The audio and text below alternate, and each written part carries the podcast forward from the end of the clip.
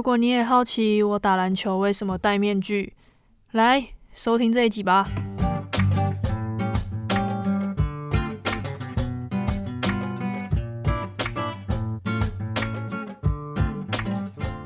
Hello，大家元气来了。嗯，有看过我打球的人应该都知道，我打球会戴着一个面具上场比赛。那很常我被问的问题就是：诶，怎么还戴着面具打球？不是已经好了吗？又或是戴这个会不会很热之类的？那我很能了解大家对我的疑惑啦。我也很想尝试，就是可能不戴面具，就像大家一样，都是很可以面对面的正常的打球这样。但在最做在做最后一次手术之后啊，医生曾经有跟我说，如果下次再严重受创的话，可能就要打一点东西在鼻子上了。诶，我想这样应该就是真的要整形了。那为了这一集呢，我重新回想一些，就是关于我鼻子受伤到现在戴戴面具的一些细节啦。发现我之前在跟大家 讲这些过程的时候啊，我都是片段片段的，没有很嗯，没有记得很清楚啦，然后也没有讲得很清楚，所以我来整理一下。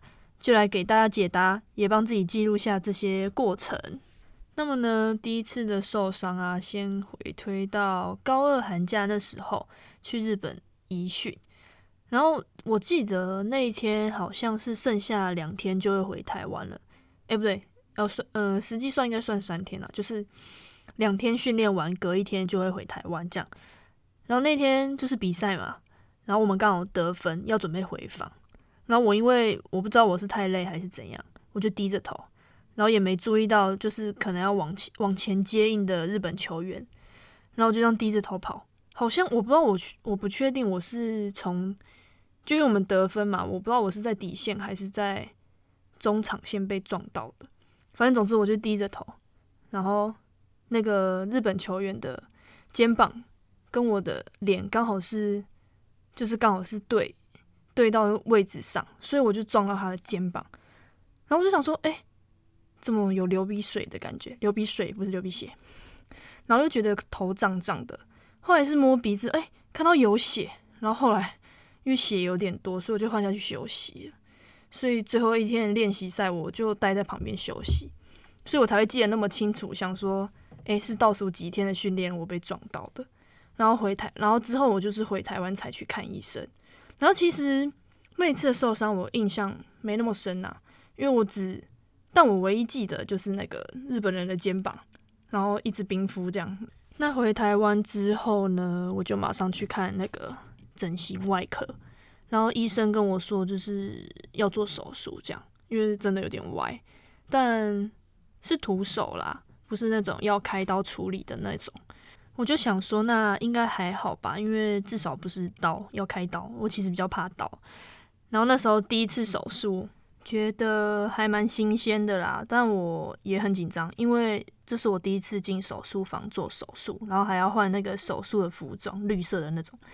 那手术的方式是这样啦，医生呢会先打局部麻醉嘛，然后用徒手，也就是医生的双手，把鼻子矫正回来。那因为局部麻醉是要打在鼻子周围，所以，所以等于是说，呃，嗯，你开始在打鼻子周围的时候，他那边有打的地方就会开始肿起来。那如果肿起来的话，就会不知道鼻子是歪哪一边，这样医生也会看不出来他到底要他瞧的位置到底是不是对的，或者是到底有没有桥正或桥歪。所以呢，在手术过程当中呢，我是有意识的。也就是，也就是说，手术过程当中，我是可以跟医生边聊天边做手术。那我在，因为我躺着嘛，那我在看着医生手帮我瞧的时候，会听到那个骨头，嗯，我不知道是骨头还是那种，嗯嗯，鼻子里面的软组织吧，就是听到那种叽叽嘎嘎的声音，就是有我不知道是摩擦吗？反正就是在在移动的感觉啊啊！我自己我自己也是有感觉的哦，反正就是很不舒服。那你说医生推多大力？他推的真的很大力哦，因为我看到他的手啊，是两只手叠在，不是叠在一起啊，反正就是压推着同一边，然后手还在抖这样子，超超大力的。但因为我有打局部麻醉，所以可能只能感受到一点点他用力的感觉，要不然其实他蛮大力的，因为都已经在抖了。然后他医生也一直跟我说：“你再忍一下，你再忍一下，一下就好了。”反正呢，这就是第一次受伤的过程。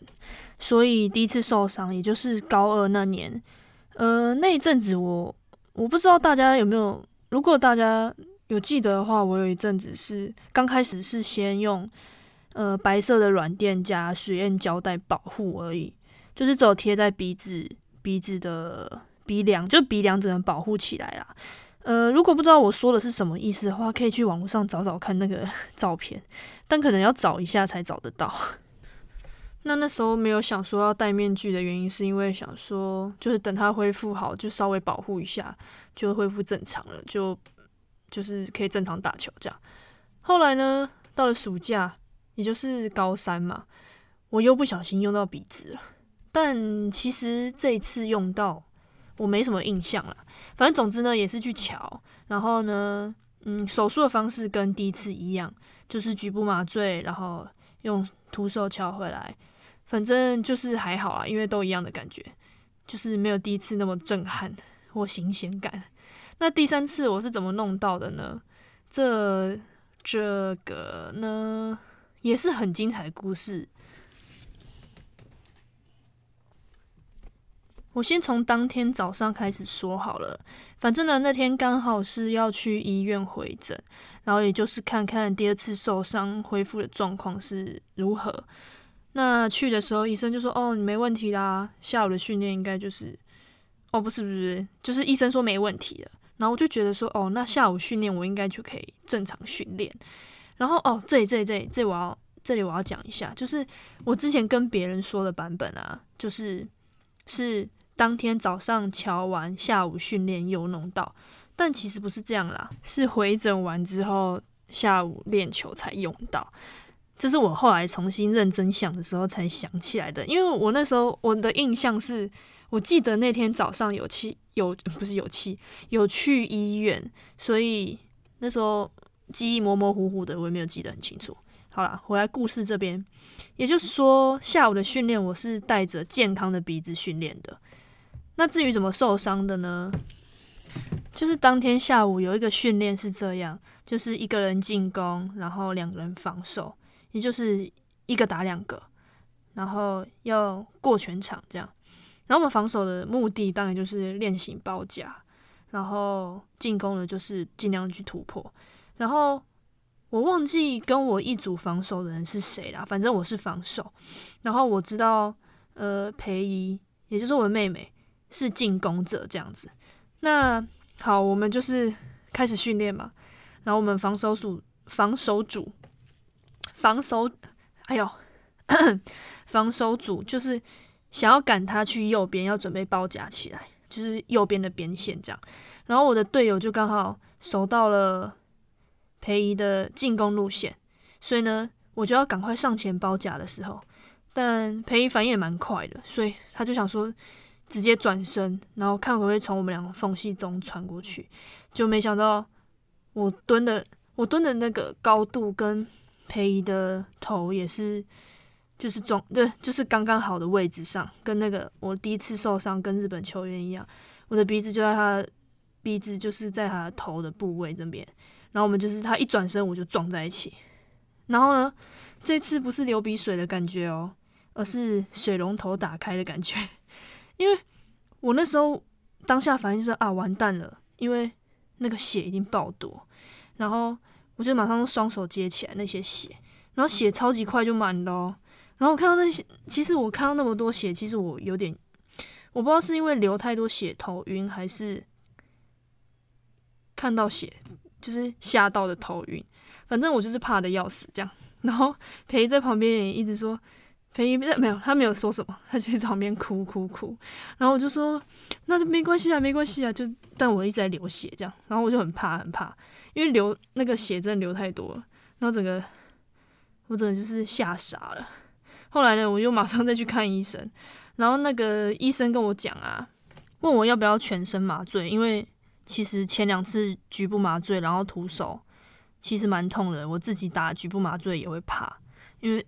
因为那个麻醉针也是很可怕，然后反正好了，反正最后决定就是好，我就是全身麻醉。然后醒来就好了。那既然就是决定全身麻醉，医生也说，呃，因为我全身麻醉，我会没有意识嘛，所以呢，如果手术，呃，不是手术不成功啦，就是鼻子如果没办法敲回来怎么办？然后医生就给我三个方案，就是手术的方案。那我把它分成 A、B、C 好了。那 A 方案呢，就是跟局部麻醉的那个手术一样。就是单纯用医生的手，然后徒手敲。那接下来两个方案比较可怕，像 B 方案呢，就是嗯，要从应该拿夹子还是什么器具，要往鼻孔里面敲，就是用夹子敲就对了。反正我觉得这个蛮蛮痛的。然后呢，C 方案，嗯，C 方案就是真的要整形的啦。他说是要先把鼻翼两侧。的嗯皮吗？我不知道是皮还是肉，忘记了。反正那时候我看到图案是鼻翼两侧要先挖开，然后挖开之后再填一些东西进去，就是打一点东西进去这样子。那我当然一定是选选 A 嘛，因为要不然我想说我以后还要打球，如果我如果是选 C 的话，以后轻轻撞到就会很容易歪啦之类的。反正。选择就是徒手按，最糟的情况就是鼻子一点点歪歪的这样子。那这个全身麻醉的手术当然很快就结束了，因为我根本没有意识啊。然后中间过程我根本不知道发生了什么事情。反正呢，最让我印象深刻的是那个哦，我忘记讲，就是这个全身麻醉啊。呃，全身麻醉我就是我就会没意识嘛，所以我也不会自己呼吸，所以我需要一个。插在喉咙里面的插管辅助我呼吸，然后我醒来的时候，他会先帮我辅助，对，就是辅助我呼吸啦。然后那时候我觉得我刚醒来的，就是刚麻醉退的时候，我眼睛还是闭着哦。然后我觉得眼前一片黑，然后觉得自己快被淹死了。然后我就想要从床床上爬起来。那时候是我刚嗯刚醒的时候吧。然后我想说，哎，怎么爬都爬不起来？结果我才发现，哦，原来我的手跟脚都被绑起来了。那为什么会绑起来呢？因为他们有帮我插管嘛，他怕我醒来之后会自己，就是第一个反应就是直接把那个辅助呼吸的插管直接拔掉。所以后来医生看到，不是医生，护士看到我那个开始在挣扎的时候，就问我说：“呃，你？”你有意识了吗？如果你有意识的话，请你握三次我的手，然后握最握用力一点，然后那三次我就握超大力的，因为那个插管真的很不舒服，好像好像真的是淹水淹死了。所以在这之后呢，我就决定开始要戴面具打球啦。因为我前面一开始也有说，医生有跟我说过，呃，如果我再严重受创一次的话，真的可能就要像整形一样，要真的要打东西进去了。那这个医生跟我说的话呢，其实是我妈提醒我的，应该不是说提醒啊，因为我这就是我想说我要做这个题材，然后跟我妈在那边讨论，然后讲之前有发生的事情，然后这是他提醒我了，才哦，我记得医生有这样子跟我讲，所以我才现在一直戴着面具。那我想要讲一个蛮，其实还蛮好笑的，就是因为是全身麻醉嘛。那全身麻醉其实前一天不能吃东西，所以呢，我那时候嗯，就是呃，精神跟身体都恢复算比较好之后，就是准备要出院嘛。然后我一出去那个手术的恢复室之后，我就找到我爸妈，就在那边大喊说：“哇，我肚子好饿，我们去吃东西。”然后他就说我那时候很像喝醉的人，对，这还蛮好笑的。那我也在呃，那我也在这里提供一下我做面具的资讯啊，因为这个其实也蛮多人问我的，希望大家是最好都不需要做这个啦，因为就是不要受伤嘛，大家健健康康的打球。好，但没关系，我这里就是提供一下，因为真的也蛮多人来问我的。那我是在那个高雄的崇维。辅具中心做的，那重是重新的重，维是维护的维。